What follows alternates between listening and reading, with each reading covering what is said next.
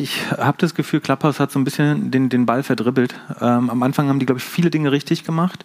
Und im Moment merke ich, dass, äh, also hauptsächlich, dass die Discovery Engine, also wie ich eigentlich spannende Räume auch finde auf Clubhouse, ähm, das funktioniert nicht mehr so gut wie am Anfang. Ähm, also ich kriege da wirklich vollkommen irrelevante Dinge vorgeschlagen. Ähm, ich, keine, also das wirklich gut zu machen, wie ein TikTok oder so, das ist eine große Herausforderung. Aber es so mittelgut zu machen, das ist eigentlich nicht so schwer und sie kriegen es im Moment nicht mal mittelgut hin.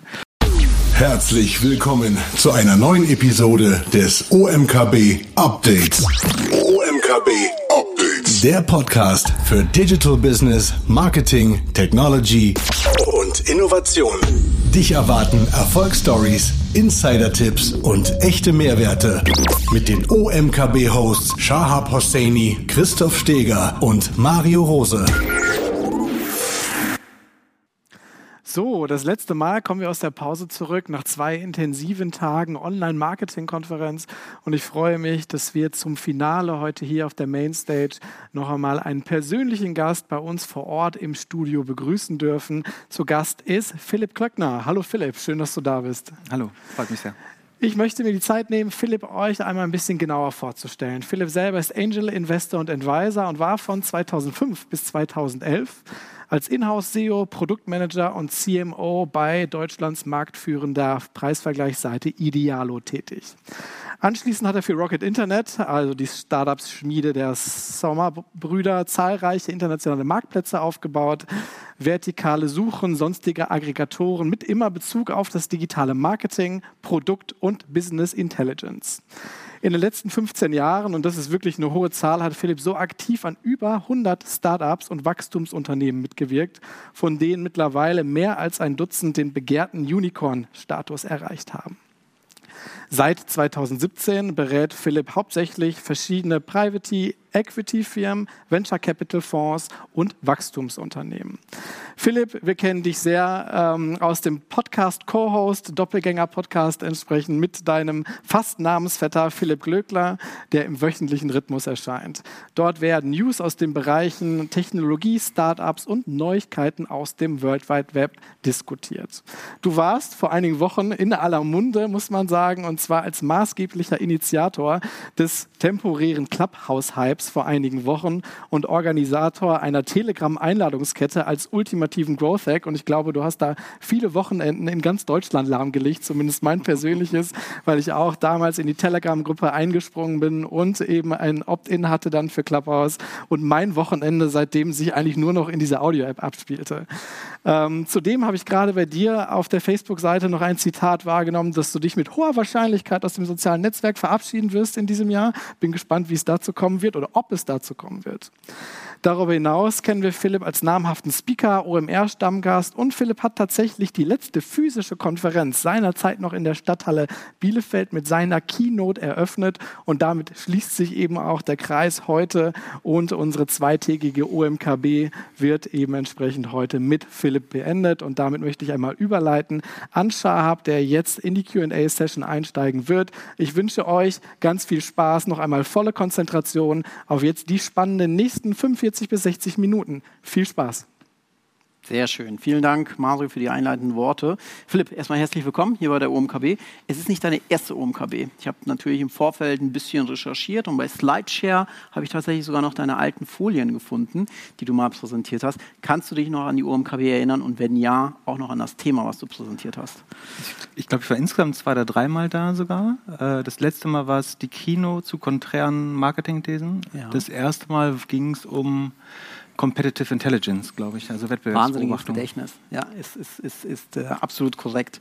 Ist das Thema für dich immer noch heiß? Ja, ich glaube, glaub, das gehört zum, zum Standard-Toolset äh, von Marketern, dass man über Tools verfügt, um zu schauen, was der, die Konkurrenz richtig macht. Ähm, mhm. Würde ich sagen, das, äh, ja, muss man, muss man mitverfolgen, wenn man den Beruf gut machen will und auf dem Laufenden bleiben will. Ja. ja. SEMrush ist gestern an die Aktienmärkte gegangen, 2 Milliarden Bewertung, kommt ja sehr, sehr stark auch aus dem Bereich Competitive Intelligence. Ähm, danach allerdings um 20 Prozent äh, diskontiert mhm. worden. Glaubst du, dass der Markt viel Upside hat? Für, für SEMrush?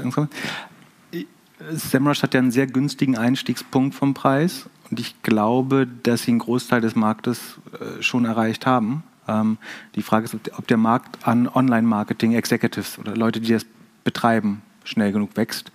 Ähm, da kommen bestimmt immer wieder neue Leute, weil immer neue Unternehmen sich auch damit beschäftigen. Ähm, das Problem bei SEMrush ist ein bisschen, dass sie nicht so schnell wachsen, weil die meisten Leute in dem kleinsten Paket bleiben äh, sehr lange. Und die, diese sogenannte Revenue Expansion, also wie viel mehr Geld mache ich mit dem gleichen Kunden jedes Jahr, das ist die Zahl, die jetzt nicht so spannend wächst wie bei anderen Cloud-Aktien oder Software-Aktien. Ähm, ich glaube, das ist warum es nicht ganz so euphorisch gefeiert wird, äh, gefeiert wird.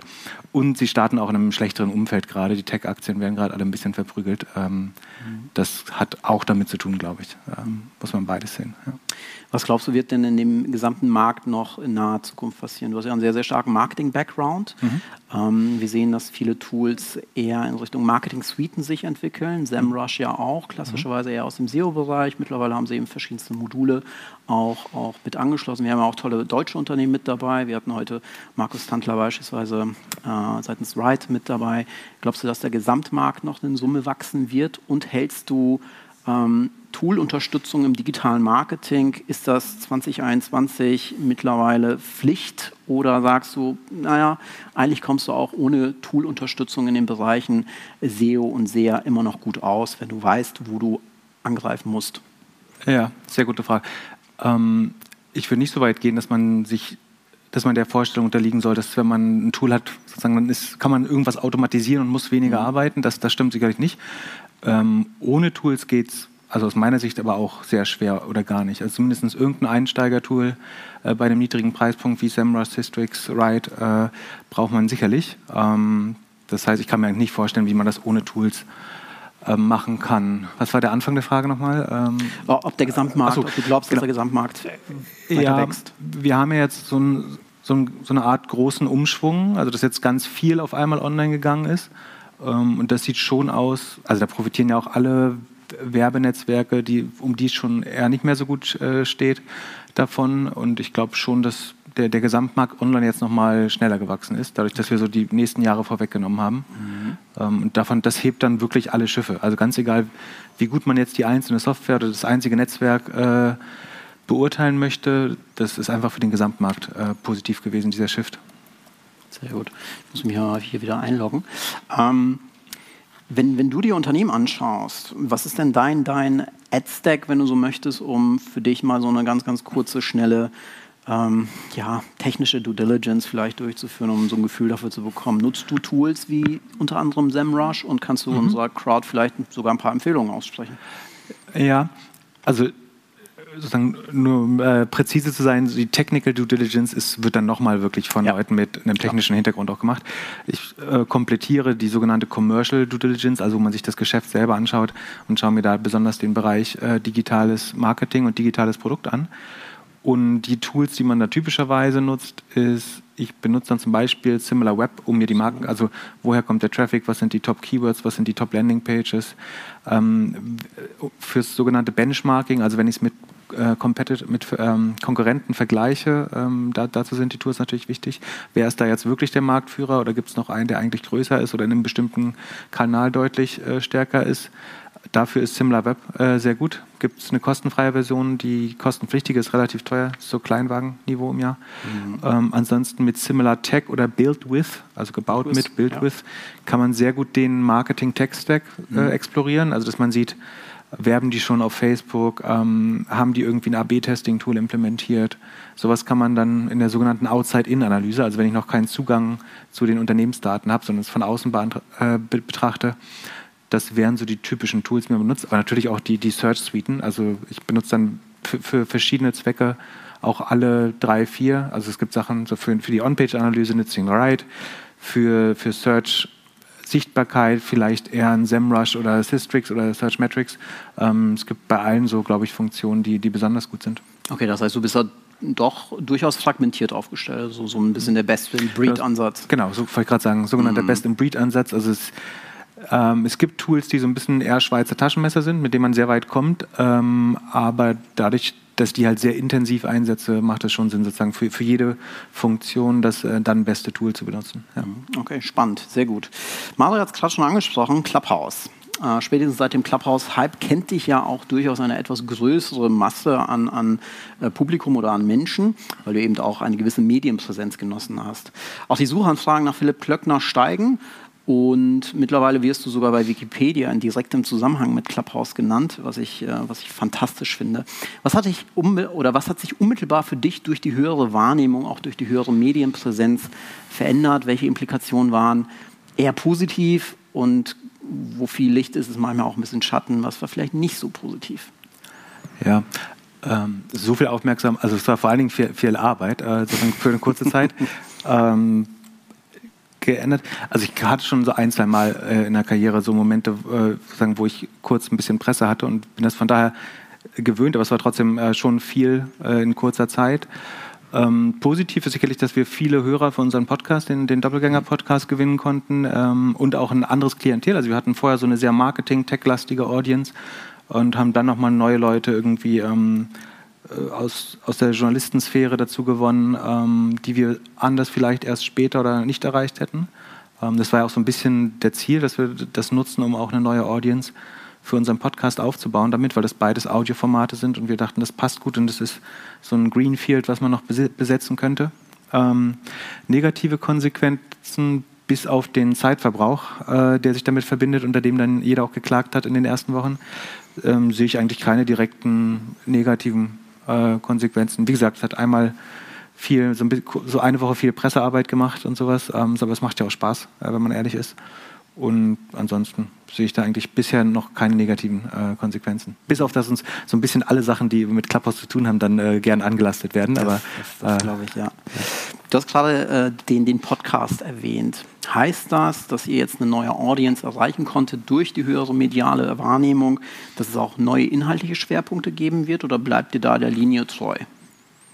Ja, äh, manchmal wird uns ja vorgeworfen, wir haben gar nicht so eine klare Linie. Also die Linie ist Produkt und also oder digitales Produkt und Marketing. Es mhm. ist ein bisschen Technologie, es ist ein bisschen äh, Aktien oder viel, viel, teilweise auch Aktien, weil, weil uns das selber interessiert ähm, und auch so ein bisschen manchmal menschliche Themen querbeet und wir haben jetzt nicht so eine redaktionelle Agenda, wenn man ganz ehrlich ist, sondern wir machen den Podcast, den wir selber hören äh, würden, der, der uns bewegt oder wo wir glauben, wir können Dinge auch für, für andere Leute nochmal hilfreich einordnen. Äh, das, das muss man nicht mögen, aber es hören relativ viele Leute. Ähm, und verändert hat sich das durch Clubhouse nicht. Es, wozu es kommt, ist, dass tatsächlich Leute versuchen, jetzt Produkte zu platzieren, sozusagen, dass die sagen, könnt, könnt ihr uns nicht Hype as a Service anbieten? Und mhm. ähm, wir haben hier eine App, die macht dies und das, könnt ihr die nicht auch mal genauso groß machen? Aber das ist dann eigentlich überhaupt, also sozusagen, wenn wir davon überzeugt sind, dann würden wir das eh machen, äh, wenn wir was wirklich spannend finden. Ansonsten als Dienstleistung kann man das noch nicht erwerben. okay, so wichtig nehmen wir uns dann auch nicht. Das heißt, ihr seid noch nicht für Product Placements äh, empfänglich? Das passt äh, gar nicht. Bisher sind wir auch werbefrei und leisten uns das als Hobby. Mhm. Genau. Wie kann ich mir das vorstellen, Philipp? Ihr habt ja eine, finde ich, sehr, sehr ordentliche Frequenz und der Podcast ist ja jetzt auch nicht wirklich komprimiert, sondern der geht dann ja durchaus über einige Minuten. Äh, wie intensiv ist die Abstimmung? Mittlerweile bist du gut eingegroovt mit, mit deinem Co-Host, aber dennoch müssen ja die inhaltlichen Schwerpunkte gesetzt werden. Wie, wie kann ich mir sowas vorstellen? Habt ihr, habt ihr eine Google, Google Drive-Folder-Struktur, die ihr dann irgendwie gemeinsam kollaborativ bearbeitet? Also vielleicht mal so ganz hands-on, wie, wie geht ihr das Thema an? Ja, vielleicht genauso wie die meisten das lösen würden. Also ähm, ich glaube, ganz am Anfang, als wir überlegt haben, wie bauen wir diesen Podcast überhaupt oder was ist das Format, was wir gern wollen, haben wir einfach unsere Stichpunkte so in einem Google Doc gesammelt eine Zeit lang, haben dann darüber ein, zwei Mal telefoniert. Ähm, dann ist es zu dem Namen zum Beispiel gekommen bei einem der Telefonate. Ähm, und seitdem die wöchentliche Themenplanung, das ist tatsächlich so ein Trello-Board, wo wir ganz agil da so Kärtchen reinschieben. Da steht dann eben SEMrush IPO oder ähm, was uns gerade bewegt äh, an dem Suez-Kanal äh, drin. Und dann ist unsere Aufgabe, uns sozusagen unabhängig voneinander darauf vorzubereiten. Also jeder versucht sich in kurzer Zeit so Kompetenz, also entweder interessiert ihn das schon vorher oder ähm, er versucht sich kompetent zu machen. Ähm, und dann, wir, wir sprechen nicht ab, wie wir das besprechen. Sozusagen, ich kriege das dann meistens als Überraschungsfrage zugeworfen ähm, oder äh, sozusagen stelle ja auch Philipp die Frage. Und deswegen ist so eine Mischung aus, die, sozusagen, die, die Agenda ist geplant, aber wie wir darüber reden, das ist dann Freestyle und bisher kommt uns das auch am, am authentischsten vor. Ich glaube, wenn man das dann komplett skripten würde oder da so, so Argumente oder Gedankengänge vorfertigt, dann wird es auch ein bisschen langweilig. Der, der, Nachteil ist, dass ich dann, so wie jetzt gerade, so dann vor, vor mich hinstotter, die Satz, Sätze mittendrin nochmal anfange. Und äh, das ist sozusagen dann der, der, Nachteil der Authentizität. Aber, da teilen wir uns dasselbe ja. Leid. Also ich genau. finde das sehr sympathisch. Ähm, allokierst du weiterhin bewusst eigentlich eine höhere Management-Attention auf Clubhouse? Ganz ehrlich, äh, nicht. Ich habe das Gefühl, Clubhouse hat so ein bisschen den, den Ball verdribbelt. Ähm, am Anfang haben die, glaube ich, viele Dinge richtig gemacht.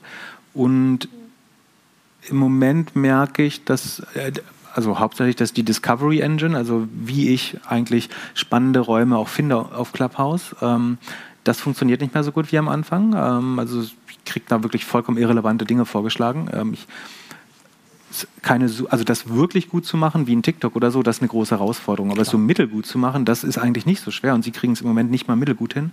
Ähm, ich weiß nicht, ob sie sehr stark versuchen wollen, das sozusagen diverser zu machen und bewusst Leute auf neue Inhalte stoßen.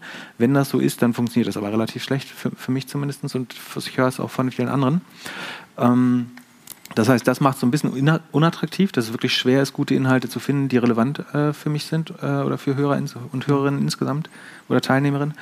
Ähm, und das andere ist, dass sie dieses wichtige Feature Push Notifications so inflationär genutzt haben, glaube ich, dass man, dass sie den Hörern oder ja, Teilnehmerinnen antrainiert haben, die Push Notifications komplett zu ignorieren. Weil es kam einfach so viel, dass ich erlerne, das ist eigentlich nicht, kann nicht alles relevant gewesen sein. Und damit, wenn jetzt wirklich mal jemand auf der Bühne steht, der mich interessieren könnte, ähm, dann bekomme ich es nicht mehr mit, weil dieser Kanal eigentlich ja, durch diese Inflation von Nachrichten verschlossen wurde. Und deswegen wird es jetzt auch schwer, Leute zu reaktivieren. Also wir sind jetzt tatsächlich immer Mittwochabend für unsere Session äh, einmal da. Und über die Woche verbringe ich nicht mehr so viel Zeit, obwohl ich mir sicher bin, es gibt weiterhin noch großartige Gespräche hier und da. Aber dieses sogenannte FOMO-Gefühl, diese, diese Fear of Missing Out, dass ich was verpasse, da könnte jetzt ein Bekannter, eine, eine Bekannte auf der Bühne sein, die ich unbedingt hören muss oder ein Star oder Politiker. Das, ich glaube, wenn man das erste Mal gemerkt hat, damit muss man leben, das passiert, ähm, dann ist es auch einfacher, das zu akzeptieren und dann ist dieser Reiz auf einmal auch, auch ganz schwach geworden, äh, mhm. eigentlich. Verstehe. Das heißt, du sagst, die, die Nutzer wurden ein Stück weit konditioniert, auf Push-Nachrichten zu reagieren. Das Ganze mhm. wurde viel zu inflationär eingesetzt und dadurch ist die Reaktivierungsquote jetzt äh, sehr, sehr gering oder die Nutzer nutzen die Applikation gar nicht mehr. Wobei man sagen muss, der Demand ist ja immer noch da, also Wachstum wird immer produziert, aber du für dich persönlich hast jetzt einfach nicht mehr den hohen, hohen Motivationsgrad. Ja, genau. Also am Anfang war es so, wie bei euch wahrscheinlich auch, dass ich wirklich äh, ich glaube, ich hatte dann 24, 30 Stunden in der ersten Woche oder so da wirklich verbracht, was ja schon viel ist und das Absolut. mehr oder weniger ständig nebenbei in jeder freien Minute gemacht. Ähm, aber davon bin ich äh, weit entfernt äh, mhm. inzwischen. Und ist auch kompatibler für die Beziehung, würde ich sagen. Ja, ne? äh, genau. Das, das, ist auch herausfordernd gewesen. Ja, ja, äh, Im Zweifel merke ich auch, dass Podcast mir dann vielleicht auch äh, mehr liegt, weil ich so oder so eher passiv äh, war, auch auf, auf Clubhouse. Mhm. Ähm, und äh, dann, dann ist Podcast eigentlich fast genauso gut letztlich. Glaube ich. Haben die Gesunder jemals Kontakt zu dir aufgenommen? Du hast ja eine gewisse mediale Aufmerksamkeit genossen. Wurde es immer mit dem Erfolg von Club, äh, Clubhouse in Deutschland auch in Korrelation gesetzt?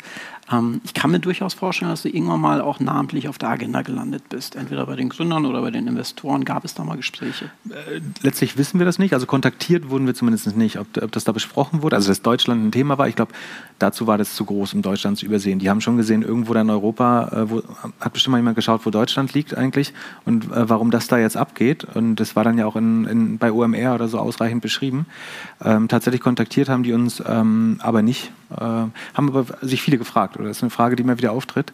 Ähm, aber Sie haben nicht den Kontakt gesucht. Ich glaube, Philipp Glöckler, mein, mein Co-Host, hatte sogar mal versucht, mit einem Partner von Andreessen Horowitz, also von einem der Investoren, äh, Kontakt aufzunehmen, aber ähm, da gab es ansonsten kein, keinen großen Austausch. Inzwischen mhm. haben die so eine Art Outreach-Team, wo sie versuchen, mit der Community zusammen äh, was zu machen, glaube ich, mit, den, mit den größten Clubs in jedem Land. Ähm, Habe ich sozusagen ja, über Hörensagen erfahren, aber wir sind da einfach auch nicht mehr so aktiv inzwischen, glaube ich. Klar. Du bist Investor. Wenn du die Wahl hättest, unabhängig von der Bewertung, findest du, die Idee hat Zukunft? Noch ein weiteres soziales Netzwerk, wenn man das als soziales Netzwerk betiteln dürfte, Audio Only zu starten. Du kennst ja auch die Diskussion mit Twitter, mit Facebook und, und äh, den Möglichkeiten der Competition. Glaubst du an das Modell als solches? Ich fand das bis vor kurzem, äh, ja, das Modell als solche fand ich, als solches finde ich weiterhin attraktiv. Ich finde, es wird wirklich gerade operativ oder taktisch sozusagen verdribbelt. Ähm, ich glaube, man könnte es weiter gut machen. Ähm, ich finde, sie haben auch viele Sachen richtig gemacht. Also dieses Einladungssystem und die, die so ein bisschen sippenhaft, äh, die da mit, äh, mit, ja, mit Klang, die hat schon dafür, dazu geführt, dass es ein, eins der zivileren Netzwerke war, zumindest so wie ich es erlebt habe in der Zeit, äh, wo wir viel Zeit da verbracht haben. Deswegen gibt es schon viele Sachen, wo ich glaube, das ist was Gutes. Jetzt ganz akut würde mich natürlich so ein bisschen abschrecken, sozusagen, dass für mich selber die Produkterfahrung nicht so gut war. Und das dann zu fixen und jemanden nochmal zurückzuholen, ist fast schwerer, als ihn dazu zu bringen oder sie dazu zu bringen, das das erste Mal auszuprobieren. Äh, von mhm. daher ist jetzt so ein bisschen eine heiße Kartoffel, wo ich nicht wüsste, ob ich die anfassen will. Aber ansonsten glaube ich schon, ähm, dass also an, an, Facebook, äh, das war in der Intro ja so ein bisschen erwähnt worden, glaube ich jetzt zum Beispiel nicht langfristig und versuche da eher meinen, meinen Absprung zu finden, äh, weil ich merke, dass ich die Zeit, die ich dort verbringe, nicht, nicht genieße und äh, irgendwie, äh, ich bin da auch so ein Typ, der sich in Debatten verfängt und sich aber hinterher ärgert, dass er überhaupt angefangen hat zu schreiben. Ähm, das, und, das sind, ich, und ich kann das ich kann mir natürlich selbst die Schuld dafür geben, aber ich merke auch, dass das auf Facebook viel eher passiert als auf einem Twitter. Ähm, Verstehe. Und deswegen gebe ich da in dem Fall auch zumindest die Mitschuld äh, an, an, Facebook.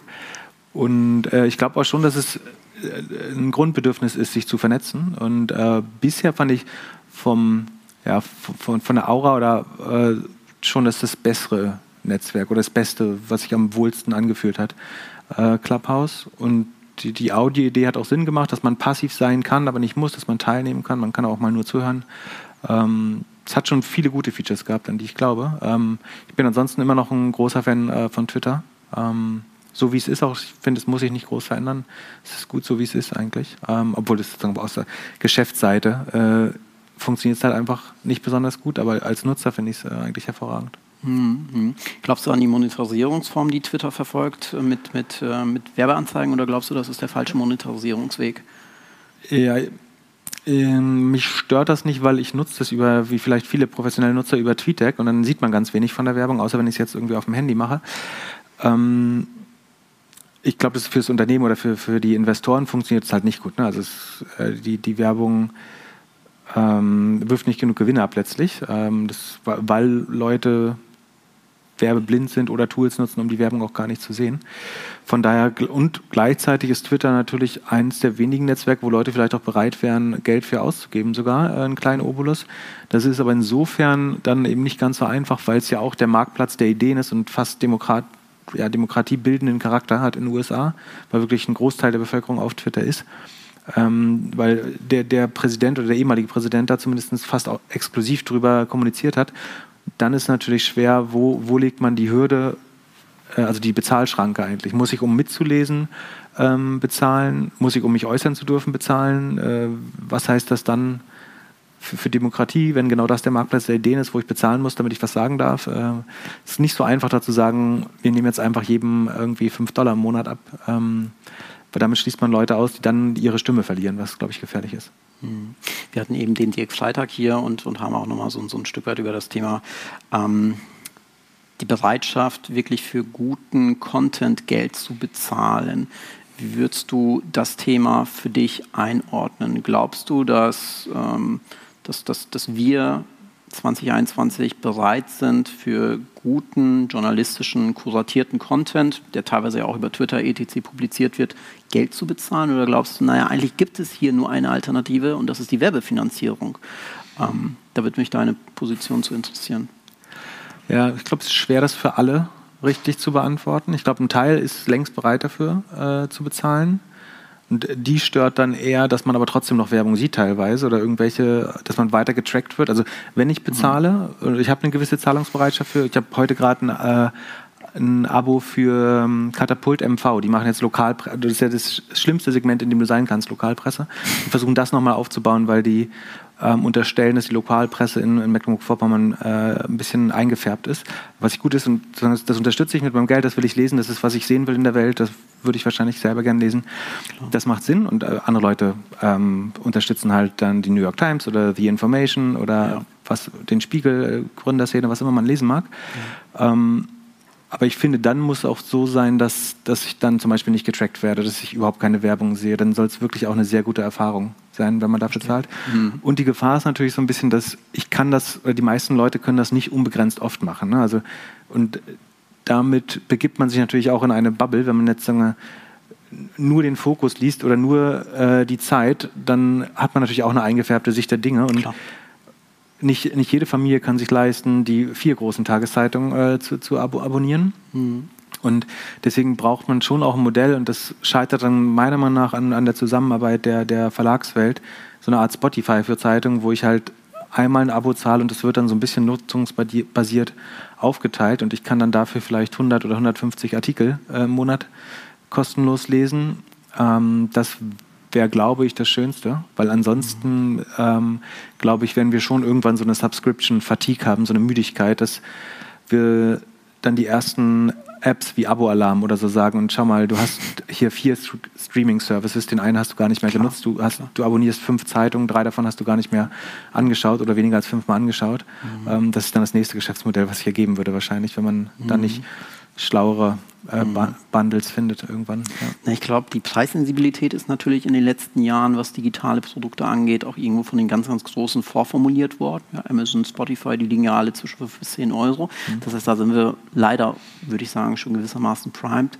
Und du hast natürlich recht, wenn die Verlage jetzt in Deutschland äh, zu, zusammenkommen würden, würden da bestimmt tolle Produkte entstehen. Ich glaube, bei Spotify hast du halt nur eine gewisse Anzahl an Major-Labeln, mit denen du sprechen musst. Und in Deutschland hast du so viele Verlage, das ist so eine fragmentierte Situation dass man immer noch nach mehreren Jahren offenbar nicht äh, sich auf eine gemeinsame Lösung committen konnte. Was sehr, sehr traurig ist, ja, weil die Lokalpresse, bin ich total bei dir, ähm, hat ja, hat ja auch einen gewissen gesellschaftsrechtlichen Auftrag und führt ja auch dazu, dass eine Demokratisierung in Deutschland stattfindet. Ne? Weil wenn der Bürgermeister in, in, in der Provinz irgendwo Geschäfte mit seinem Nachbarn treibt, ja, wer soll denn darüber berichten? Die Öffentlich-Rechtlichen tun es nicht, weil dafür ist es zu granular. Deswegen glaube ich, brauchen wir die Lokalpresse.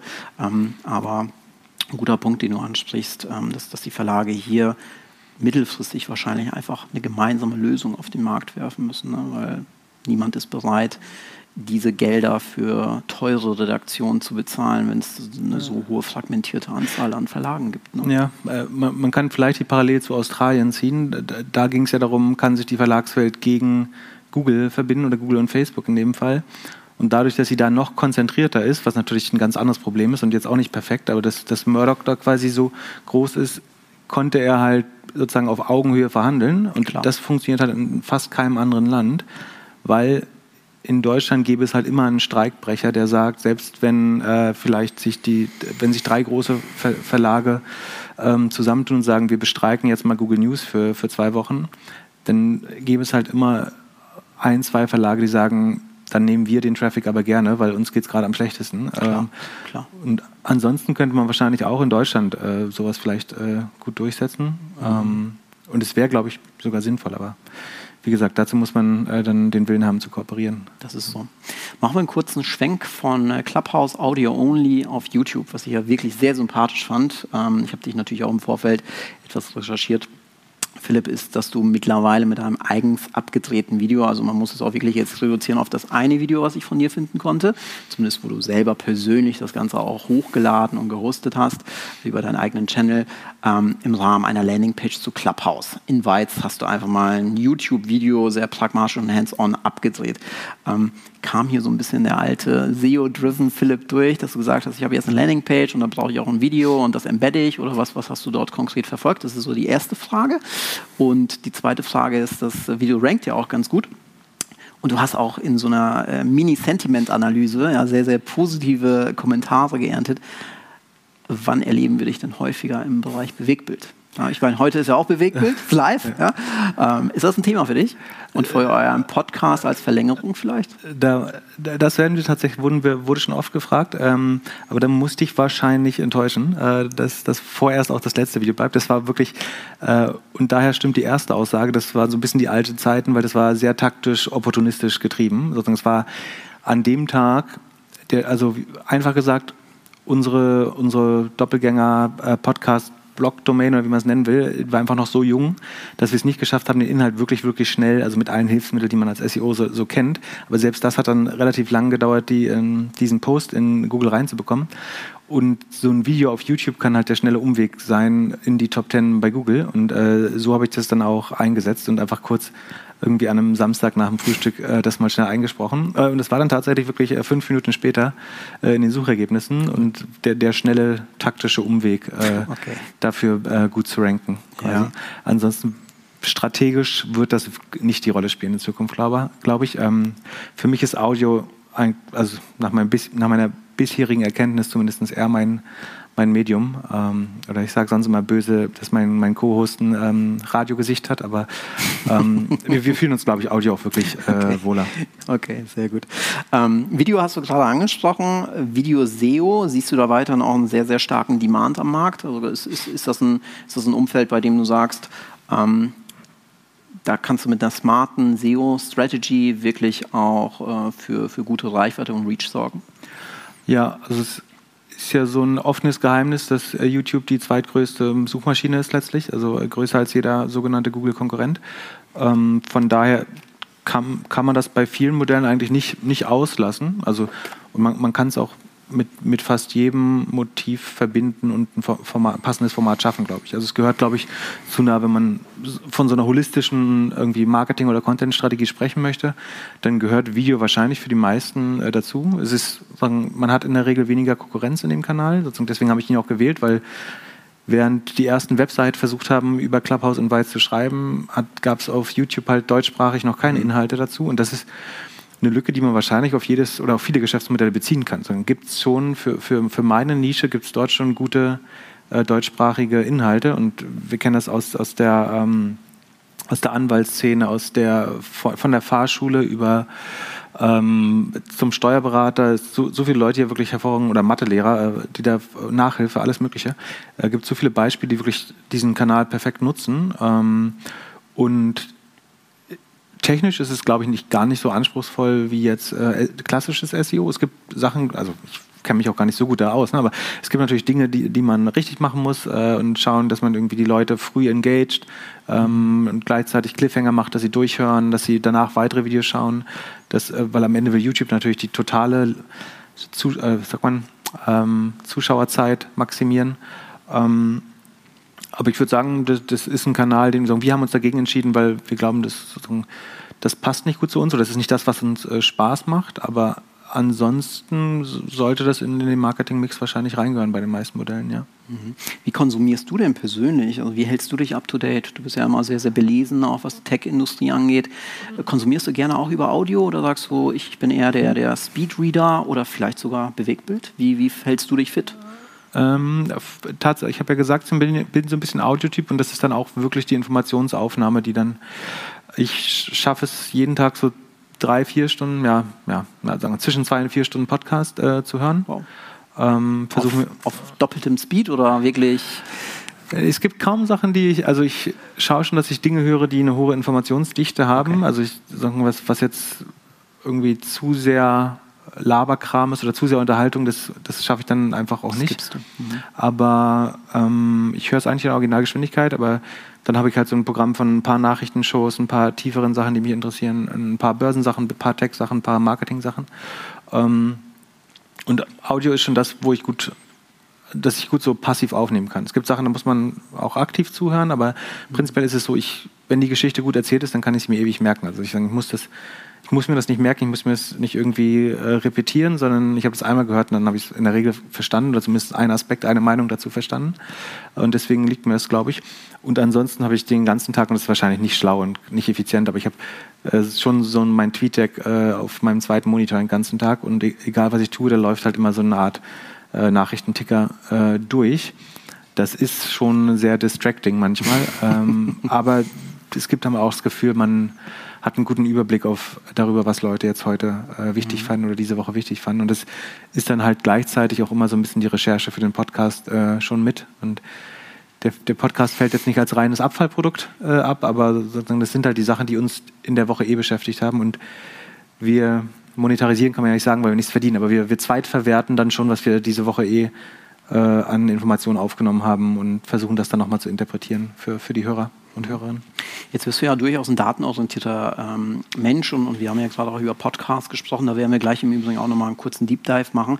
Was sind für dich persönlich die KPIs, bei denen du sagst, okay, ähm, das, das passt für mich, ja, weil ich investiere hohe Management-Attention in das Thema Podcast und das ist für mich ein Kanal, bei dem fühle ich mich wohl, wie du es gerade dargestellt hast, aber da habe ich auch für mich einen Return. Oder anders ausgedrückt, was ist für euch die Motivation? Ist es eher die Reach? Äh, du bist ja Investor, kommst du damit äh, gegebenenfalls schneller und besser in Kontakt mit, mit Targets? Ist das für dich ein Netzwerkthema oder was, was, was ist da die Motivation? Oder ist es eine reine Ideologie zu sagen, hey, wir haben was zu erzählen und wir wollen es einfach distribuieren?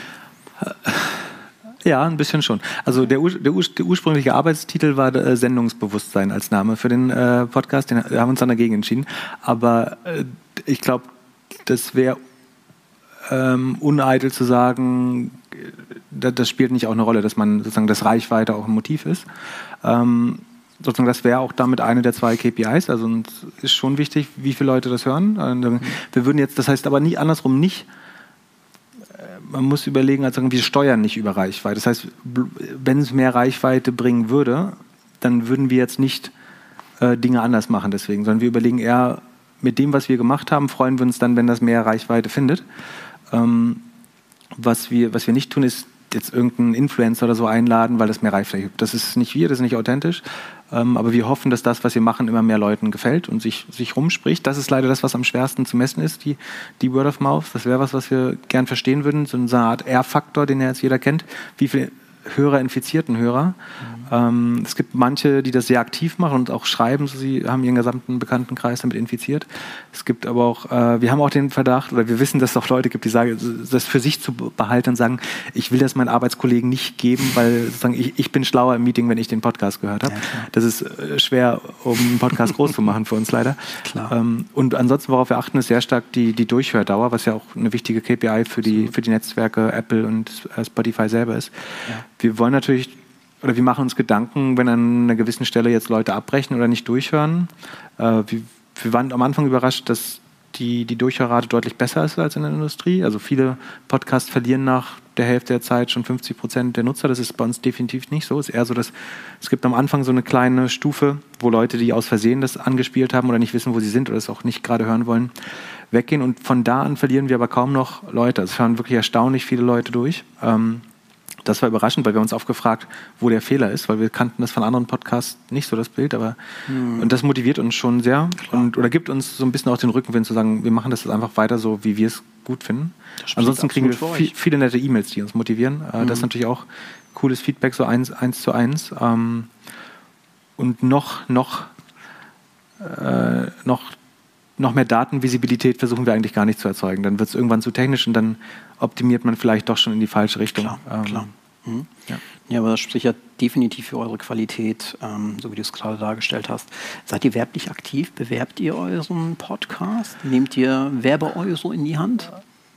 Ähm, nee, ich darf das nicht erzählen. Ähm, ich hatte mal einen Plan, das zu machen. Ich bin der Meinung, es gäbe eine Art Arbitrage-Möglichkeit. Also gerade wenn du selber Werbung machst, hast du, glaube ich, ein hohes Incentive, wenn es einen zweiten Podcast gibt, der eine sehr ähnliche Audience hat, Verstehe. dort Nutzer mhm. einzukaufen. Und dann brauchst du ja nur rechnen, wie oft die deinen Podcast hören müssen, bis du es wieder reingespielt hast. Also sagen wir, ich es gibt irgendwie einen Startup-Podcast, wo ich für zweieinhalbtausend Euro 10.000 Hörer äh, Exposure kaufen kann oder Reichweite. Und das kriege ich ja über die Zeit mit, sollte mir das zusätzliche Hörer bringen, dann kriege ich das über die Zeit wieder reingespielt. Mhm. Äh, damit wahrscheinlich. Ähm, Spannend, ja. Aber damit könnte man vielleicht so ein bisschen beschleunigen. Am Ende erreicht man, glaube ich, die Leute auch so. Deswegen haben wir jetzt uns noch nicht dafür entschieden, das sozusagen künstlich die Audience aufzublähen, weil okay. wir glauben auch, wir erreichen ein anderes, anderes Profil von Leuten, die dann vielleicht nicht so loyal werden oder nicht so doll durchhören wie unsere jetzigen mhm. Nutzer. Und die Qualität wäre auf jeden Fall anders. Und mhm. sozusagen Mhm. Deswegen glauben wir eher so an den für, den, für den harten Kern gute Dinge zu produzieren und auch auf das Word of Mouth zu setzen. Verstehe. Ja. Aber ich würde es nicht ausschließen für immer. Also. Ja, Audio-Retargeting finde ich tatsächlich ein sehr, sehr spannendes Thema. Also ja. wirklich äh, auf, auf, bestehende Nutzer nochmal ein Podcast-Retargeting oder Audio-Retargeting ja. zu setzen. Ähm, sprechen wir jetzt gerne nochmal über Podcasts. Du hast gerade schon Apple und Spotify angesprochen. Ähm, Wir, wir, wir gehen jetzt einfach mal in ein äh, ja, fachlich spezifisches Thema Podcast. Du bist ja in diesem Markt aktiv. Wir sehen auch einen sehr, sehr starken Demand, hohes Wachstum. Dominiert wird der Markt immer noch von Apple und Spotify. Das, das sind so die Platzhirsche. Und ähm, wenn, wir uns, wenn wir uns das Ganze mal angucken, Philipp, wir, wir haben auf der einen Seite Apple, die ein eigenes Operating System haben, die mittlerweile auch Smart Assistant äh, Geräte haben, wie wir den HomePod. Wir sehen, dass äh, ja, ein Sprachassistent wie Siri mit dabei ist. Wir sehen, dass Apple sehr, sehr intensiv in das äh, Thema Bluetooth-Kopfhörer eingestiegen ist, Beats-Akquise und auch die AirPods. Und auf der anderen Seite haben wir Spotify. Ähm, was sagst du mit, mit, deiner, mit deiner Expertise und auch Erfahrung? Wer wird hier das Rennen machen? Auf der anderen Seite haben wir Spotify, die, glaube ich, ein paar Akquisitionen durchgeführt haben im Bereich, äh, im Bereich Podcasting. Äh, Gamblet Media, glaube ich, haben sie gekauft. Wie ist da deine Position, würde mich interessieren, so zwischen diesen beiden, beiden Playern. Äh, wo fühlst du dich auch wohler? Ja, ist es eher Spotify, ist es eher Apple?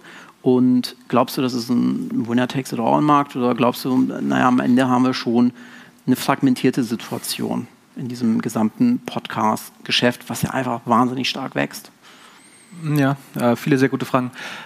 Ich neige dazu zu glauben, dass es fragmentiert bleibt, oder dass es zumindest ein Duopol bleibt, ähm, allein begrenzt durch die, durch die Betriebssysteme. Also äh, faktisch, ich habe ein Android-Phone und ich könnte ja gar nicht in das Apple-System okay. äh, wechseln oder ein Großteil der Menschheit äh, sozusagen hat im Moment nicht die Mittel, äh, dort rüber zu wechseln und möchte vielleicht trotzdem Podcast hören. Vielleicht, also, vielleicht kurze, kurze, äh, kurz reingrätschen. Wie hast du denn ein Clubhouse genutzt, wenn du ein ähm, ich hab, bist? Ich habe ein iPad äh, trotzdem so. sozusagen für, okay. so, um im Zug mal eine E-Mail zu schreiben oder so. Ja, ähm, und darüber, das habe ich dann lange benutzt, bis ich und ich habe mir dann zusätzlich tatsächlich äh, für so. äh, Clubhouse ein iPhone gekauft noch. Aber wollte, wollte ich nicht unterbrechen. Genau. Okay. Mhm. Ähm, also ich glaube, da wird es so eine Art Dichotomie geben. Es gibt Android-User, werden verstärkt äh, auf äh, Spotify hören ähm, und Apple-Nutzer wahrscheinlich äh, sehr stark, oder das sehen wir auch in unseren Zahlen, auf ähm, Apple Podcasts hören. Ähm, wir sehen auch, dass Amazon äh, erhebliche ähm, Anstrengungen unternimmt, da noch reinzukommen in den Markt. Ähm, das kann man sich mit exklusiven Titeln zu einem gewissen Grad erkaufen. Ganz einfach ist es nicht. Ähm, und Google nutzt natürlich seine Dominanz in der horizontalen Suche aus, um das eigene Podcast-Produkt, was in den USA schon relativ erfolgreich ist, äh, sagen erfolgreich, mhm. es hat viele Hörer, die nutzen das in der Regel ja sagen, die kommen halt über Google darauf, gerade Leute, die das erste Mal Podcast hören. Ist das YouTube Music? Also das, das Pro nee, das ist Google Podcast tatsächlich. Ah, das Google eigenes, Podcast, okay. Das würdest du jetzt sozusagen den Namen unseres Podcasts eingeben bei Google, dann findest du äh, meistens auf Position 1 oder 2 das Google-Produkt. Äh, lange bevor du unsere Webseite oder ähm, Spotify oder Apple siehst. Ähm, das treibt da auch die, die Adoption sozusagen. Ähm, das ist jetzt nicht so, dass Leute sich Klar. zwischen vier Produkten entscheiden und sagen, ich nehme jetzt Google Podcast, sondern mhm in vielen Fällen ist es dann so, dass einfach, weil es bei Google ganz oben steht, ihr eigenes Produkt, äh, die das nutzen. Ähm, von daher wird es wahrscheinlich noch eine Zeit lang ähm, fragmentiert bleiben. Ähm, Winner takes it all sehe ich eher nicht. Es gibt aber eine gute Wahrscheinlichkeit, dass es am Ende so eine, so eine Zweiteilung zwischen Apple Podcast und Spotify gibt. Ähm, so würde ich es sehen. Ähm, Amazon wenn sie noch einen großen Durchbruch schaffen bei, beim, beim Programming, also noch wirklich sehr guten exklusiven Content kriegen, vielleicht, weil dort zahlt der Hörer halt eh schon. Also viele Prime-Kunden hätten das dann mehr oder weniger inclusive oder können das einfacher dazu buchen. Mhm. Sie haben den Kunden schon, das ist halt der große Vorteil von, ja. von, von da hat Spotify es eigentlich am schwersten. So, ja. Apple besitzt seine eigenen Schienen, Google besitzt die horizontale Suche und Android äh, als sozusagen eigenes Schienensystem. Mhm. Ähm, und Amazon besitzt den, den Kunden schon, also hat mit fast jedem Kunden eine Kundenbeziehung. Und die Hardware. und, und die Hardware mit, mit, mit Echo mhm. natürlich oder Alexa. Ähm, und Spotify hat insofern schwer, dass sie selbst wenn sie Nutzer erreichen, sozusagen noch diese 15 bis 30 Prozent Gebühr an die App Stores zahlen müssen von denen. Also der größte Profiteur des Musikstreaming-Marktes ist Apple, äh, weil letztlich dort jeder 30 Prozent. Also ob du die Musik über Apple Musik, Music hörst oder äh, ob du Podcast hörst oder ob du Spotify hörst, vollkommen egal, weil Apple kriegt immer seine 30 Prozent über den im ersten Jahr über den äh, über den App Store. Ähm, von, von daher Spotify da echt in einer komplizierten Lage. Aber wenn sie groß genug werden und sozusagen das eigene Programm, sagen, die gehen ja vertikal sehr stark rein, machen eigene Produkte, Stimmt, die ja. dann, wo sie eben nicht 70 Prozent an die Künstler abgeben müssen, wie bei, bei Musik, ähm, dann, dann kann das trotzdem spannend sein, wenn sie, wenn sie da am Ball bleiben. Ja. Mhm. Das ist ein kapitalintensives Thema, Eigenproduktion. Ja, genau. Es ist, kostet einmal Produktionskosten, aber die sind halt irgendwo gedeckelt. Ähm, während, sagen wir, wenn ich jetzt 10 Millionen neue Hörer gewinne und die hören ganz, oder hören ganz viel, dann musst du halt immer die 70 Prozent an den Artist ja. abgeben. Ja. Das hast du beim Podcast halt nicht. Sondern also sagst, gibst du dem Host halt einmal hier Jan Böhmermann 2 Millionen im Jahr oder was auch immer man da bekommt. Ähm, und dann kriegst du das aber fertig und wenn du dann mehr Hörer hast, ist es dann irgendwann umsonst. Du hast keine variablen zusätzlichen Kosten pro mhm. Hörer mehr. Verstehe. Und deswegen ist es, wenn es klappt, wenn es groß genug wird, besser als das bisherige äh, ja. Geschäftsmodell von Spotify, weil bisher müssen sie von jedem Euro 70 Cent äh, wieder teilen. Ja, ähm, das wäre bei Podcast dann eventuell anders. Ja, das ist ein sehr valider Punkt, absolut. Wir haben ein bisschen Research im Vorfeld äh, durchgeführt, Philipp, und ich ähm, bin auf ein Tweet von dir gestoßen. Wahrscheinlich, ich kann jetzt nicht garantieren, wahrscheinlich einer deiner ersten Tweets, aber das wirst du mir vielleicht bestätigen können. Du hast ja ein vorzügliches Gedächtnis, was wir eben ja schon äh, unter die Probe stellen konnten. Das da lautet Mist, Punkt, schon wieder in Domains, in Domainkaufrausch, Schuld ist at unterstrich dd unterstrich, hat mich auf dumme Ideen gebracht. Ich äh, konnte natürlich mit unterstrich dd unterstrich nichts anfangen. Gehe davon aus, dass du damit äh, David Deutsch meinst. Und hier würde ich gerne mal so, so, ein Stück weit auch für die Audience mit Sicherheit sehr interessant den Ball aufnehmen über deine SEO-Vergangenheit. Und äh, wir haben da ein bisschen weiter recherchiert und haben einige Affiliate-Web-Projekte, die tatsächlich sogar noch live sind, ja, gefunden, Oha. was ich super cool finde, wie skiurlaub.org oder möbellage.de. Ähm, daneben hast du noch ein paar weitere Top-Level-Domains wie bademode.com, mode.net, gebrauchtwagen.net, gesellschaftsspiele.de, stau.info, spielzeug.com besessen oder besitzt sie immer noch. Erzähl uns mal so ein bisschen von, von diesem Background äh, und auch von deinem Domain-Portfolio. Welche Juwelen hast du da gegebenenfalls noch? Planst du noch was? Und äh, ja, lass uns da, wenn du möchtest, etwas teilhaben. Dann habe ich zum Ende noch eine Frage, wie du, wie du an pk.de, also das ist ja eine fantastische Domain, rangekommen bist. Ja, ähm, der Tweet muss wahrscheinlich von vor 2012 oder so gewesen sein, weil dann habe ich irgendwann meine Domainsammelsucht äh, geheilt oder okay. begriffen, dass das keine gute Idee ist. Ich habe für den ja. Podcast mal ausgerechnet, das hätte ich das ganze Geld, was ich in Domains gesteckt hätte, in Amazon-Aktien zu der Zeit gesteckt, dann wären das heute irgendwo zwischen 30 und 40 Millionen Euro. Das wäre wow. also im Nachhinein äh, kein so gutes Investment, wow. diese ganzen Domains zu sammeln.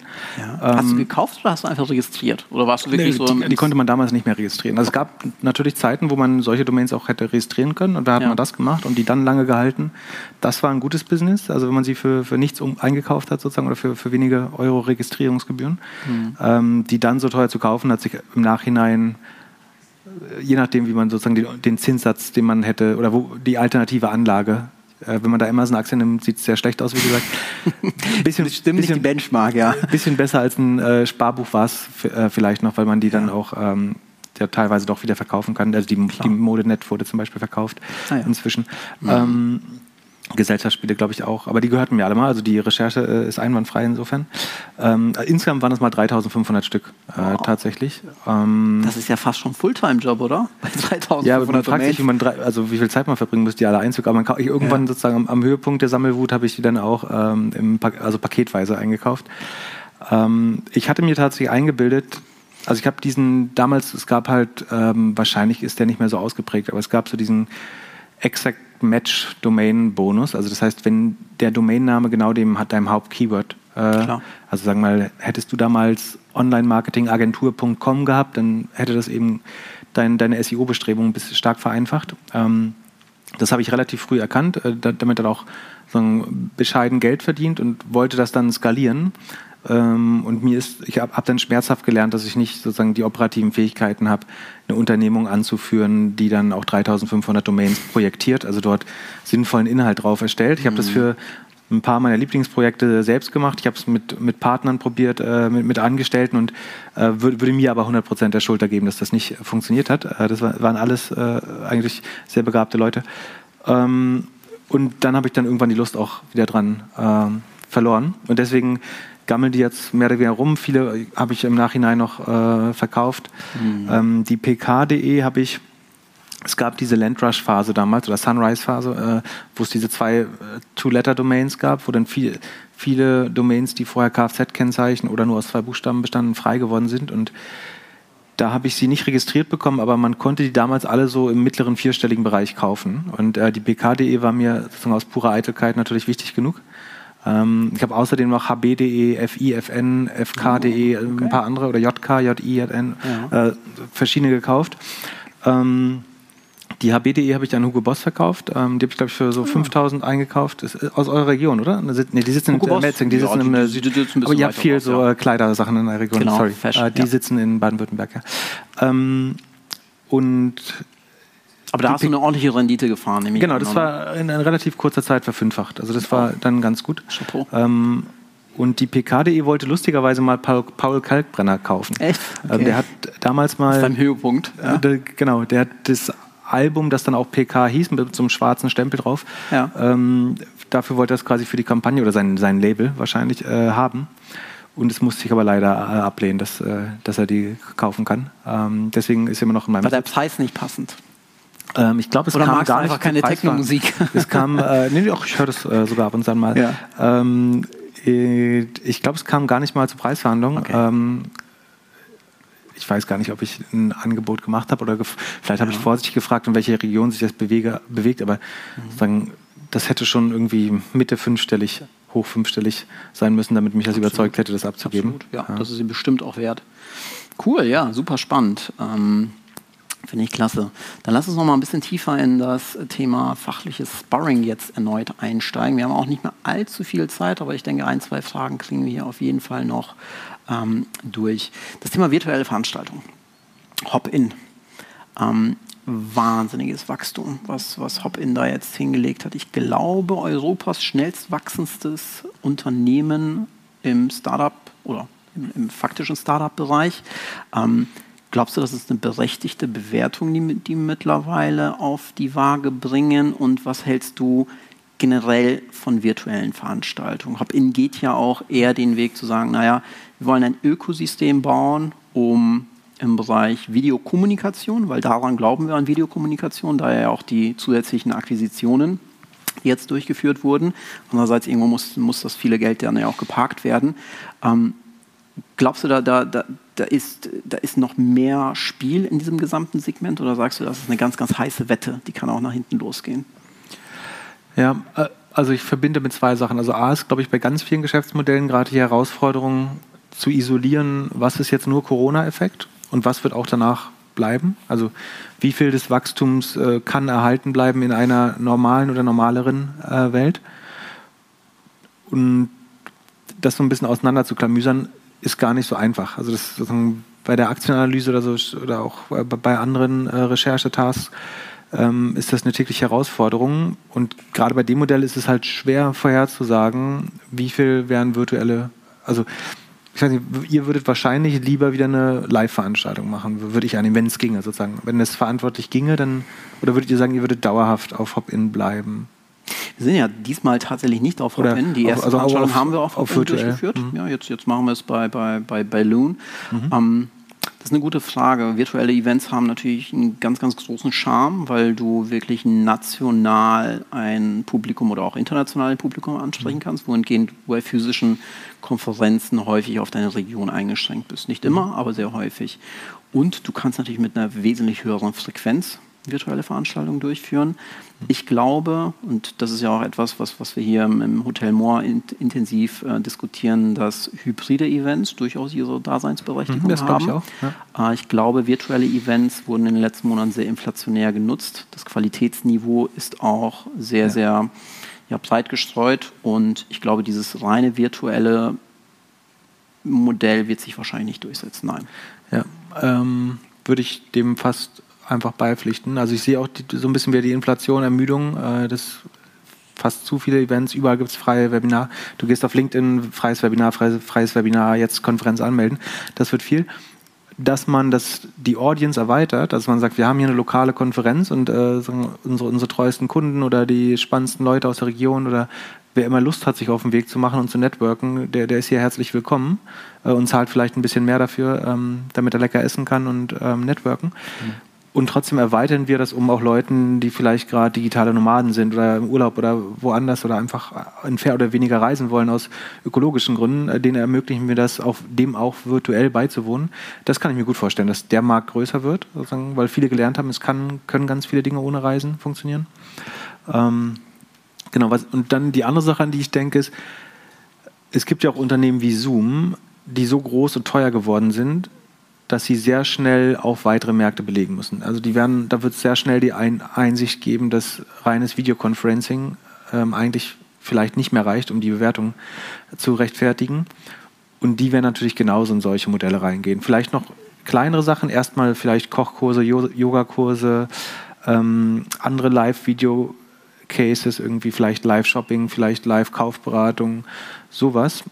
Und eigentlich gefühlt greifen so von allen Seiten Leu äh, Player, die schon relativ relevant in einem kleinen Teilmarkt sind, äh, in die anderen Felder über. Und es ist noch sehr, sehr schwer abzusehen, ähm, wer das sozusagen endgültig gewinnt und wer wem da Marktanteil ab, abspinstig machen kann. Mhm. mhm. Okay, spannend. Sprechen wir über Gorillas. Du bist ja auch bekannt dafür, wenn man so deine, deine Social Streams screent, dass du des Häufigeren auch über die Erfolge die zweifelsohne Gorillas dann ja jetzt auch immer wieder bewiesen hat, zumindest was die Bewertungsfront angeht, ähm, dazu Stellung beziehst. Du bist auch bei Gorillas investiert und seit vorgestern, du wirst es wahrscheinlich besser wissen als ich, äh, ging das Thema auch nochmal sehr intensiv durch die Presse. Es ist jetzt äh, offenbar Deutschlands Unicorn und im Benchmark zu den anderen wenigen deutschen Unicorns hat es kein anderes Unternehmen in dieser Kürze der Zeit geschafft. Und du hast äh, ein, ein weiteres Zitat, finde ich, finde ich klasse, bei Twitter, das da lautet, du verstehst nicht, warum der Großteil noch nicht verstanden hat, dass wir alle demnächst in der Nähe eines etwaigen Gorilla-Lagers äh, sitzen werden. Ähm, erklär vielleicht unserer Crowd einfach mal, warum glaubst du an dieses Geschäftsmodell und diese Bewertung ja, innerhalb dieser Kürze der Zeit, ist das zurückzuführen auf die wirklich geniale Idee zum genialsten Zeitpunkt, kombiniert mit einem wahnsinnigen Management, kombiniert mit einer guten Story, die Begehrlichkeiten weckt und gepaart mit einer fantastischen Logistik? Oder woher kommt, kommt wirklich dieser, dieser sehr, sehr hohe ähm, Demand für dieses Thema? Ich glaube, der Zeitpunkt spielt eine Rolle, aber ich bilde mir ein, das hätte auch ohne, ohne Corona äh, funktionieren können. Äh, das, es ist natürlich einfacher, Arbeitskräfte äh, zu finden äh, durch die, die schwierige Situation in, in einzelnen Branchen. Ähm, es gibt natürlich, es gibt auch eine höhere Bereitschaft, ähm, Dinge zu bestellen, äh, inzwischen online zu bestellen, ist alles normaler geworden. Das, das hilft schon. Ich bin mir nicht sicher, ob das unbedingt nötig gewesen wäre, aber das unterstützt bestimmt das sehr schnelle Wachstum. Ähm, ich würde nicht sagen, dass jeder jeder bald neben einem Gorilla-Depot wohnt. Das bezieht sich dann wirklich auf Großstädte. Ich glaube, man mhm. braucht letztlich eine gewisse Höhe an Stockwerken, damit das Modell funktionieren kann, äh, damit die Wege kurz genug sind. Also Gorilla liefert aus sogenannten Dark Warehouses oder Micro-Fulfillment Centern ähm, Waren des täglichen Bedarfs, ähm, die man sonst in einem Späti oder Supermarkt bekäme, ähm, innerhalb von zehn Minuten nach Hause. Das ist sozusagen äh, das Modell. Ähm, zu den gleichen Preisen wie im Supermarkt, teilweise günstiger, äh, teilweise minimal teurer ähm, aber also nicht auf einem Discounter-Niveau, aber durchaus vergleichbar mit dem Revo oder Edeka. Das, das ist das Modell. Und in der Anfangszeit wurde das viel schlecht geredet damit, ähm, dass man sagt, das ist ein margenarmes äh, Geschäft und das sind Lebensmittel natürlich. Ähm, Andererseits, äh, du kennst wahrscheinlich die, die, zwei, drei reichsten Familien in Deutschland, also ich weiß nicht ob persönlich, aber die haben ihr Geld mit genau dem, also Aldi und äh, Schwarz, also die Lidl-Gruppe, ähm, haben genau mit dem angeblich schlechten Geschäftsmodell äh, zu den reichsten Menschen geschafft, weil man die Ware natürlich unheimlich schnell dreht. Also man, ich kaufe was ein, ist 48 Stunden später schon, schon verkauft und selbst wenn da nur ein Prozent Marge drauf ist, ähm, dann, dann lohnt sich das vielleicht trotzdem, weil man das ganze Geschäft 100 Mal im Jahr machen kann. Ähm, und von daher kann das so schlecht nicht sein. Und ich glaube, man nimmt viel zu stark an, dass der, der bisherige Markt effizient ist. Im Moment ein Supermarkt ist ja nichts anderes als ein Showroom, wo Dinge in Regale geräumt werden, damit andere sie wieder rausräumen können, äh, wo, wo, sie kurzzeitig gut aussehen und dann aber 20 Prozent in bestimmten Sortimenten, zumindest 20 Prozent der Ware vergammeln. Irgendwie beim, beim Fleisch, bei, den, ähm, bei, bei, bei Obst und Gemüse. Das muss ja eigentlich alles nicht sein, dass es da ausgestellt wird, damit wir es befummeln können und, und, und lecker finden. Äh, in der zivilisierten Welt könnte man auch sagen, man kauft bewusst ein, was man heute braucht das ist frischer, also das, muss, das muss weniger Konservierungsmittel haben, weil ich muss nicht mehr die sogenannte Shelf Time, die im, irgendwie im Supermarkt verbracht wird, überbrücken damit, sondern ich kann es sagen, in, in einer also wenn man jetzt so ein bisschen weit voraus, und das ist meine Meinung, ich spreche auf keinen Fall für das Unternehmen, sondern sagen nur meine Überzeugung, warum ich glaube, man kann Lebensmittelhandel besser machen.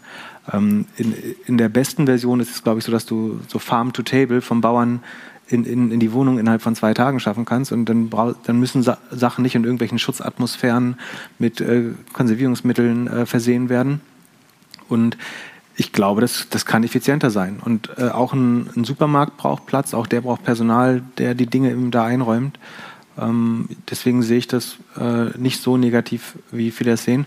Und das größte Gegenargument ist ja oft, dass der sogenannte Wocheneinkauf äh, da nicht gemacht werden kann, also der, der große äh, Samstag-Einkaufskorb. Und das halte ich für ein falsches Argument, weil das aus der Unzulänglichkeit des bisherigen Systems äh, kommt, nämlich dass den Wocheneinkauf mache ich ja nur genau deswegen einmal die Woche, weil ich den Schmerz oder die Transaktionskosten minimieren will, weil ich sagen, den Weg dahin zu fahren äh, zum Kaufland, äh, dann diesen riesen Korb voll zu packen, das ins Auto zu packen, dann vom Auto wieder in mein Haus zu packen, äh, das, mach, das will ich minimieren, den Aufwand, deswegen gehe ich einmal die Woche einkaufen. Ähm, wenn ich bei Gorillas aber jeden Tag genau das, was ich heute kochen möchte und morgen früh zum Frühstück habe, sozusagen tagesgenau kaufe äh, und, und, sehr frisch und genauso günstig und dabei noch viel Zeit spare, die ich mit Kindern, Hobbys äh, oder Arbeit verbringen kann, dann gibt es ja gar keinen Grund mehr für diesen. Also wenn ich jeden Tag meinen Bedarf decke, dann brauche ich den Wocheneinkauf äh, eigentlich nicht. Es gibt vielleicht immer Sachen, die ich sozusagen nicht, aus, nicht als Frust kaufe, sondern als Genuss kaufe. Ich gehe vielleicht trotzdem am Sonntag noch auf den Bauernmarkt oder an, an einem anderen Tag. Ich gehe bestimmt auch noch mal äh, andere Sachen shoppen, wenn ich mal ähm, mich inspirieren lassen will im Supermarkt. Mhm. Aber die, die wichtigsten Dinge, ähm, die kann man sich doch eigentlich äh, täglich auch, auch bringen lassen, viel Zeit sparen dabei wahrscheinlich besser und gesünder essen. Ähm, und dann gibt es eigentlich gar keinen Grund mehr für diesen Wochen. Oder der Wocheneinkauf wird dann deutlich kleiner und kann vielleicht in einem Einkaufsnetz oder einer Einkaufstüte auch äh, spazierenderweise nach Hause getragen werden. Das ist so ein bisschen, und ich will gar nicht sozusagen die Vision so aufdrängen, dass jeder das, also A, Gorillas muss das nicht so machen, das ist wie gesagt meine eigene Vision oder meine eigene Vorstellung, wie das funktionieren könnte. Ähm, ich glaube auch nicht, dass jeder so leben muss. Ich glaube, aber für einen gewissen Anteil der Bevölkerung ist das ein sehr relevantes Konzept. Und wenn das für den Anteil so funktioniert, dann ist es halt wahrscheinlich so, dass, dass diese Micro-Fulfillment Center, diese Dark Warehouses, sich immer weiter sozusagen verbreitern und die Dichte immer weiter steigt, sodass die, die Wege vom Warenhaus zum Kunden sogar noch kürzer werden, als sie jetzt schon sind. Also ähm, ich rate immer jedem, das mal zu probieren, äh, bevor man sich ein Urteil darüber erlaubt, weil die meisten Leute, wenn sie es einmal probiert haben, und ich habe das gar nicht als Investor, also ich bin dazu gekommen, indem ich war ein großer Fan als Kunde, habe jemanden damit ähm, sozusagen vollgequatscht, wie geil das ist, und der hat dann gesagt, du, ich kenne übrigens den, der das macht. Ähm, und so, so kam es dann letztlich dazu. Ähm, und ich glaube, wer das einmal probiert hat, versteht auch die Faszination und die Begeisterung dafür. Ähm, und selbst die Zeit kann man halt nochmal schlagen, wenn das äh, Netz engmaschiger wird. Und am Ende könnte das halt so aussehen, dass irgendwie jedes Quartier, jedes Kiez oder wie, jeder Kiez, wie auch immer man es nennt, aber jeder Block theoretisch äh, ein eigenes Warehouse hat, das eben diese kleine Community mit Lebensmitteln, äh, mit frischen Lebensmitteln mhm. versorgt mhm. Äh, bei Bedarf. Dann wird das auch ökonomisch nochmal äh, spannender, wenn die Wege kürzer sind, äh, natürlich. Und glaubst, das, ja. glaubst du, dass, dass, dass der Bedarf, der akute Bedarf die Loyalität auch schlägt und so Gorillas auch kurzfristig, mittelfristig eigene Brands ohne Markenloyalität problemlos an den Kunden bringen kann, weil in dem Moment, wenn ich jetzt innerhalb von zehn Minuten meinen Salat haben kann, dann vielleicht gar nicht mehr die Präferenz habe oder mit der Präferenz breche, dass ich den Salat vorher immer von dem Unternehmen XYZ bezogen habe. Ist das, ist, ist das eine Hypothese, die, die da auch mitschwingt? Bedarf schlägt Loyalität?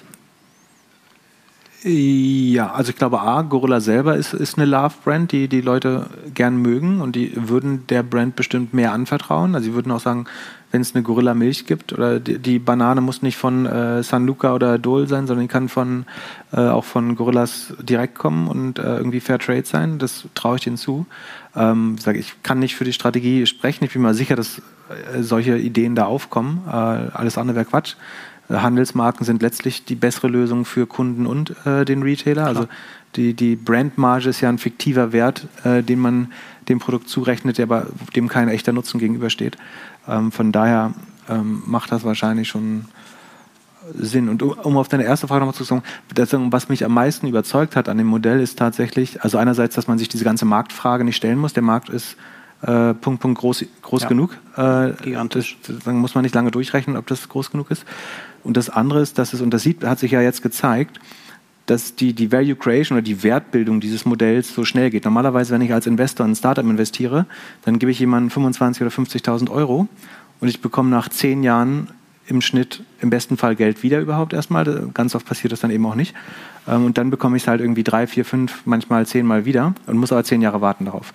Und bei dem Modell ist es eben durch, durch den schnellen Turnover und die Skalierbarkeit, obwohl es sogenannt äh, kapitalintensiv ist. Also man muss diese Warenhäuser äh, aufbauen, man muss die mit, ähm, mit äh, Inventar versorgen. Das ist, ist, kapitalintensiver als eine Software zu bauen, äh, langfristig natürlich.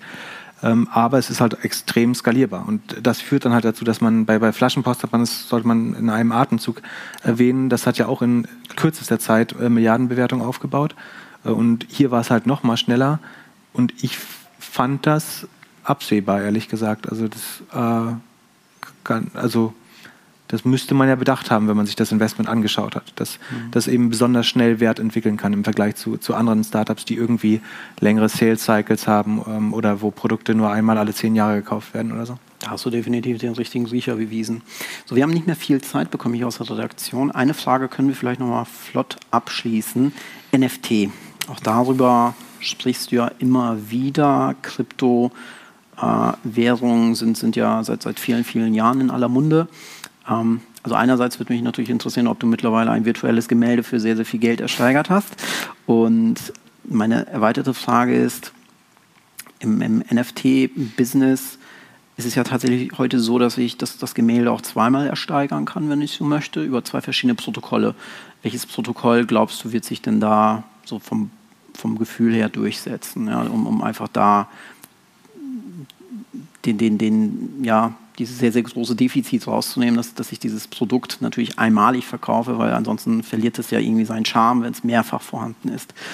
Vielleicht dazu nochmal kurzes Statement, ähm, wie deine Position und Haltung dazu ist. Ja, also ich bin äh, ehrlicherweise, glaube ich, nicht tief genug drin in dem Blockchain-Thema, um zu sagen, was da jetzt das effizientere Protokoll ist. Da, da gibt es vielleicht andere Experten für. Ähm, ich würde auch sagen, es ist noch offen, ob also im Moment haben NFTs sehr viel Traction und scheinen, äh, es gibt gute Gründe zu glauben, es könnte funktionieren. Ich bin auch noch nicht sicher, dass es sich jetzt durchgesetzt hat damit. Ich glaube schon, dass ähm, wenn unsere Welt wieder physischer wird, man sich mehr anfasst, mehr Zeit draußen verbringt, dass vielleicht äh, sozusagen der, der Hang zu digitalen Produkten dann auch wieder ein bisschen äh, nachlässt. Ich will nicht sagen, dass damit jetzt ein Hype ist und bald weg sein will, aber ich glaube, im Moment sehe ich beides. Ja, ich halte beides noch für gut möglich und würde mir jetzt schwerfallen, da eine Wette zu machen, ob es das in zehn Jahren noch gibt oder nicht. Wo ich glaube, dass NFT oder wo ich noch viel mehr den Nutzen sehe als bei Kunst, ist tatsächlich, ähm, wir, wir werden ja mit Deepfakes ähm, Probleme bekommen bei der sozusagen Authentizität von Content Pieces. Und das NFTs lösen das bei Kunst, in der sie sagen, das hier ist das einzige Original. Ähm, und das Gleiche brauchen wir vielleicht auch bei Statements von Politikern oder Leuten mit großer Reichweite, mhm. ähm, irgendwie dem Elon Musk oder so, um zu sagen, wurde der jetzt gefaked oder ist, ist das ein authentisches Zitat, äh, das ich da gerade sehe? Und da so eine Art Signatur oder Verschlüsselung zu bauen oder eben äh, ein, ein NFT, was man mit einem Content-Piece distribuiert und wo die Gegenseite damit authentifizieren kann oder validieren kann, es handelt sich dabei um eine Aussage der echten Person. Ähm, das sehe ich für das ehrlich gesagt der erste Anwendungsfall von Krypto, von dem ich bisher relativ stark überzeugt bin. Also da scheint mir die Technologie, soweit ich sie verstehe, gut für geeignet zu sein oder anwendbar zumindest. Und ähm, ich sehe auf jeden Fall, dass das ein Problem wird. Äh, und ich wüsste nicht, wie man es im Moment besser nutzen kann. Also dass man sicherstellt, dass ähm, ich könnte jetzt auch gerade irgendwie gar nicht hier sein. Klar. Das könnte ja jemand mit dem grünen Anzug hier sitzen, auf den ein paar Bilder von mir sozusagen mit AI raufgespielt worden ist. Und dann zu sagen, auf der Gegenseite existiert irgendein Codec oder Token, der verifizieren kann, ob jetzt gerade der echte spricht oder sozusagen der mit der ID spricht. Mhm. Ähm, das sehe ich für einen Anwendungsfall, den wir wahrscheinlich brauchen. Weil wenn ich kriegen, also ich weiß nicht, wie wir das Problem Deepfake anders lösen sollten gerade. Das ist ein valider Punkt, der aber auch da wieder voraussetzt, dass, dass sich die Kryptobranche zumindest auf, auf ähm, ein, ein gängiges Protokoll committet, um genau diese Validierungskomponenten durchzuführen. Ja. ja. Mhm. Im, Im, Podcast habe ich, ich bin schon relativ äh, skeptisch. Es gibt sicherlich ein paar gute Anwendungsfälle für Krypto, aber wir haben das jetzt seit 2009 oder so, ich glaube so rund zehn Jahre, ein bisschen mehr vielleicht. Und dafür ist in der ersten Zeit jetzt noch relativ wenig daraus entstanden, finde ich. Also nach zehn Jahren Smartphone und nach zehn Jahren Internet hatten wir, also nach zehn Jahren Consumer-Internet, hatten wir deutlich mehr Anwendungen. Das stimmt, ähm, ja. Und wenn man überlegt, was gibt es für Krypto-Anwendungen, außer das reine Kaufen von Bitcoin, und selbst das ist schon trotzdem noch ein Nischenphänomen. Es hat immer mehr so. Verbreitung, aber es ist ein Nischenphänomen. Ja. Ähm, dann würde ich, ich will nicht sagen, es ist eine Failed Technology, aber es ist auch auf jeden Fall eine, die sich noch nicht durch oder die den Massenanwendungsfall noch nicht gefunden hat. Und ich, ich frage mich in der Welt, die so digital, die digitaler denn je ist und wo das, das ganze Protokoll so digital wie irgendwas ist, warum ausgerechnet da eine sinnvolle Anwendung als letztes entstehen sollte das hat sich mir noch nicht ganz entschlossen. Das lässt mich so ein bisschen das, äh, kritisch dem gegenüberstehen. Aber ich, ich besitze selber Kryptos auch, um mich sozusagen dagegen zu versichern, dass ich falsch liege. Also dann, dann okay. sollte ich mich brutal irren, dann habe ich mich dagegen versichert, indem ich einen kleinen Teil meines bescheidenen Vermögens in Kryptos gesteckt habe. Okay. Ja. Sehr gut, sehr gut. Schön. Ja, ich, ich äh, sehe schon, dass die ähm, Regie leicht nervös wird. Wahrscheinlich sind wir jetzt auch leicht über unsere Zeit. Philipp, es war sehr, sehr kurzweilig. Vielen, vielen lieben Dank, dass du heute zur UMKB gekommen bist. Ich glaube, du hast hier fantastischen Input geleistet zu vielen, vielen tollen Themen. Und ich hoffe auch, dass die Community dir etwas mitnehmen konnte. Ähm, mir hat es persönlich sehr gut gefallen. War ja auch das erste Mal, dass wir jetzt persönlich aufeinander getroffen sind und ähm, kann mir eine Wiederholung von meiner Seite aus zumindest absolut vorstellen. Und sage herzlichen Dank. Und als Geste der Wertschätzung haben wir noch was Kleines für dich hier mitgebracht. Vielen Dank. Und ich gucke mal kurz in Richtung der Regie. Gehen wir jetzt in eine kurze Pause oder machen wir nahtlos weiter? Abmoderation. Dann darf ich den Abmoderator äh, Mario hier dann nochmal auf die Bühne bitten. Ähm, Philipp, vielen Dank äh, von meiner Seite aus und ja, komm gut. Vielen Dank, es hat Spaß gemacht. Klasse. Danke.